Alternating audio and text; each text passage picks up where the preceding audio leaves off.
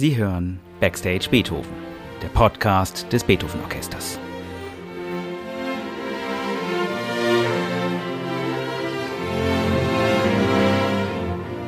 Heute mit Tilman Böttcher.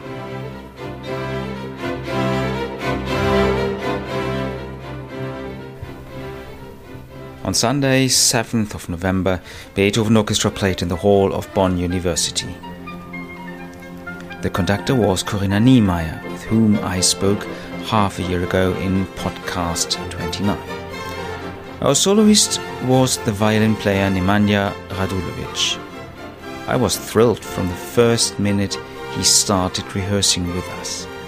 He was beaming music in all directions. He was listening with giant ears in the rehearsal room and to the orchestra colleagues and the sounds he was producing were never hollow or flat, but touching, singing, speaking. After the dress rehearsal on 6th of November, so Saturday afternoon, we went into the Hofgarten behind the Schloss. We took place on a little wall in the sunshine. Some guys were playing football on the lawn, some green parakeets were having fun in the trees above us. I asked Nemanja Radulovic to tell us a little bit about himself. Well, uh, I was born in that time in Yugoslavia, uh, which doesn't exist anymore uh, as a country, but um, today it's Serbia, it's part uh, of Serbia. Uh, I was born in Niš, which is the second biggest city in, uh, in Serbia and um, yeah after we moved to belgrade um, and then after the war in 99 we moved to france. All family we moved. And uh, so yeah i uh, today i say that i'm french and serbian even if i feel still yugoslavian but most of all i, I feel like citizen of the planet. Because i think there is some kind of different cultures but we are all the same so, and you've been living in France for the last, well, 20, 20 years, and that's where you feel home most now? Well, my um, my home is now uh, Paris, but I do feel I try to feel everywhere like home, and this is the um, probably because of uh, of the passion which became the work. Also, the music you can uh, constantly travel, and uh, you can find um, different uh, things uh, in different places which make you feel that you are at home. So, if you feel at home like everywhere, what what is traveling for you as a musician? Well, there is some positive side of traveling because you you discover uh, new things, new um, different kind of mentality in uh, each country. The audience also, but uh, also some uh, cultural habits and traditions. On the other side, there is also an inconvenient uh, side, you know, with the suitcase. you are living with your suitcase constantly, and uh, and yes, sometimes you miss the flight or you miss the train. My personal negative stuff about the traveling is that I'm afraid of plane. Uh, and I have to spend quite a lot of time uh, in the plane, but yeah, somehow we get used to. What do you think is classical music's life going to change in the in the next years? And if yes, how it's going to change? There are all these questions of corona, of traveling, of sustainability, climate change. What effects do all these things have on musical life? You know, I think that uh, constantly, even in the past, we always had that question how the classical music will survive. Uh, before Corona, it was uh, how to bring younger people to the audience. But I think that the classical music it will always stay alive since the the beginning where when it was written you know those such uh, incredible composers who who wrote uh, such a wonderful music i think they they were all creators of the new traditions in some way and they they composed something which which was the reflection of the time that they were living and the changes. So I think that we will continue to, to respect that tradition and to uh, make honor to those composers. But uh, I uh, do hope that new classical composers will also take all what is happening now and imagine something which will happen in 10 20 years and leave uh, something behind of our time where uh, where we are here so um, i honestly am optimist about the classical music and uh, i think it will never um, gone away well, if we are the question of classical music, do you think there is such a thing as classical music? How do you see like boundaries between different styles, pop, classics, jazz? How do you perceive them? Well, I said classical music because you know this is the the way uh, that we say things. But you are right. We it's just the music you know any kind of music it's the music and sometimes you can be touched by a pop song uh, some traditional song uh, or uh, some symphony or you know it, it, depends on on the moment anyway. For for me i know that during this uh, first lockdown i was listening uh, to mozart a lot but I was listening also to traditional music. I didn't, I couldn't listen anything else because uh, Mozart's music it's so full of life and so uh, in different kind of uh, emotions uh, you you can feel uh, that uh, in in Mozart music, but like when you listen some traditional music when you listen to the indian music or when you listen to balkan music I, I love balkan music because probably because I'm from there, you know. And uh, it's like in uh, Emir Kusturica's movie. You, uh, it is uh, all this period was so like going up, going down, and um, and yes, so uh, the music is music, and uh, it should just make us feel better and filter what we have uh, difficult in inside of us, just to make it even more beautiful.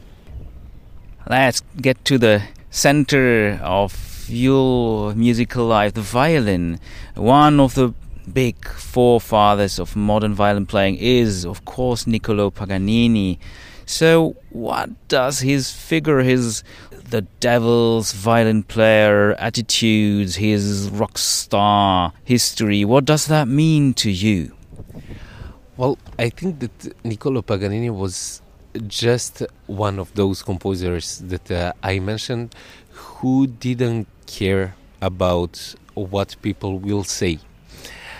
And this is which makes the difference, you know, in all kind uh, of uh, epoch, you know. For me, he was he was much more than violinist. Uh, of course, his uh, revelation of the new technique of, of playing is a, it's, it's, such a gift for all of us. But actually with all that technique he could make sound the violin the solo violin as a singer in an opera. And that that is wonderful because before that okay we had mozart also who who could be uh, there but not in a way of violin technique but paganini was such a such a fun guy i think because you can you can feel that in his uh, music in the writing yeah i probably uh, a little bit crazy i mean crazy uh, in a good way without boundaries without fear just play for for the people violin music doesn't start with Paganini and the violinist repertoire doesn't start with Paganini. How does one build a repertoire? How did you build your repertoire? Well, in the beginning, of course, when I was a student, uh, I was discussing uh, with my uh, professors and always tried to um, to find a compromise between what they thought that it was good for me and what uh, I felt that I could play in that time. And I remember that my first professor, Dan Mihailovic in Belgrade, he started giving such a difficult pieces already when not only me but uh, for all his students when we were like eight, nine years old, we already played some Paganini or some Ernst uh, uh, last rose of the summer. I remember I was nine, you know, playing that kind of piece. But just a short interruption by the terrified violin player who I was at that moment. Heinrich Wilhelm Ernst's Last Rose of Summer is a fiendishly difficult piece which most violin players, me included, do not manage to play properly at the end of their studies. And this guy had to deal with it at the age of nine. Summer, I remember I was nine, you know, playing that kind of piece. But actually, it was a good thing because very young we could deal with the difficulties uh, of the instrument. Mm, but then I had incredible luck to to meet uh, Patrice Fontanarosa at Conservatoire de Paris, who was just there for the art and the freedom of um, of each of his students. He could just open the door that you could already feel inside of you.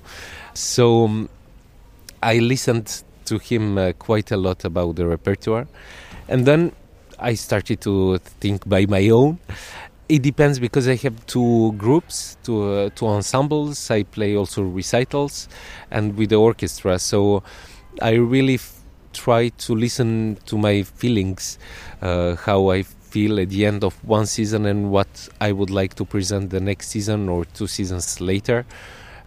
In one period, it was a lot of Paganini, and now I don't play any more Paganini because probably uh, I don't.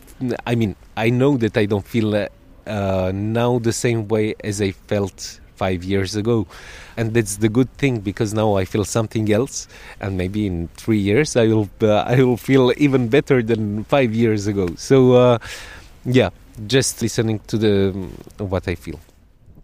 So, what are your immediate plans? So, what fascinating projects do you have in the next time?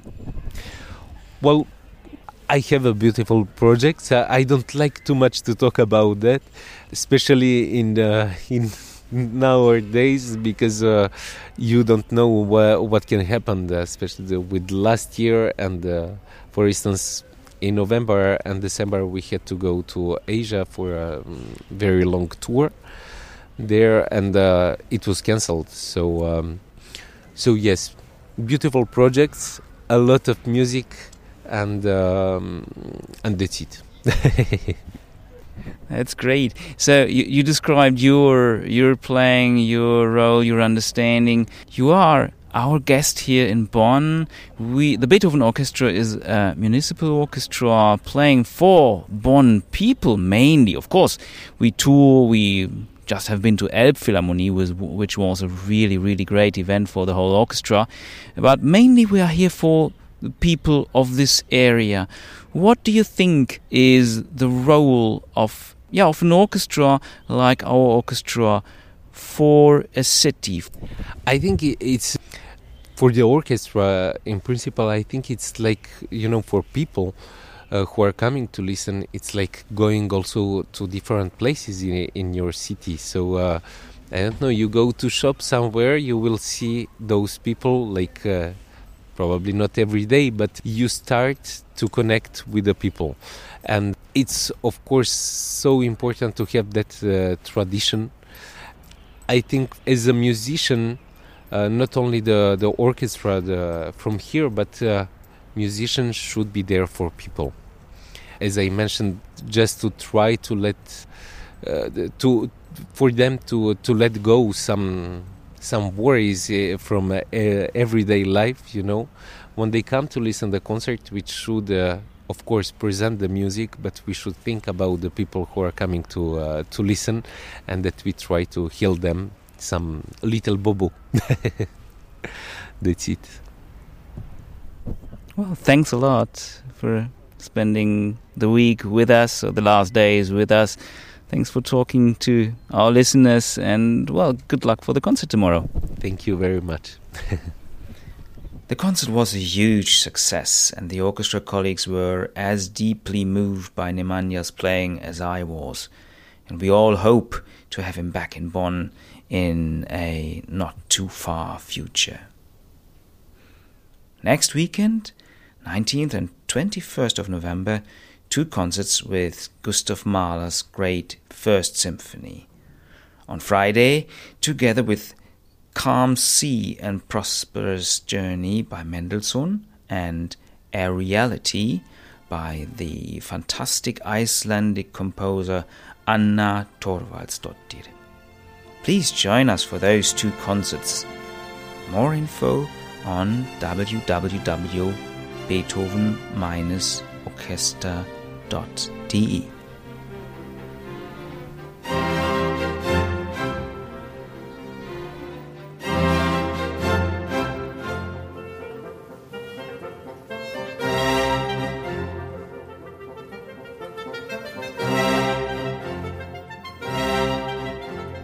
You have been listening to Backstage Beethoven, the podcast of Beethoven Orchester Bonn.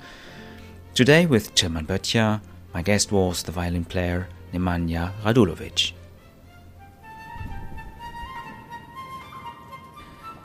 Das war Backstage Beethoven.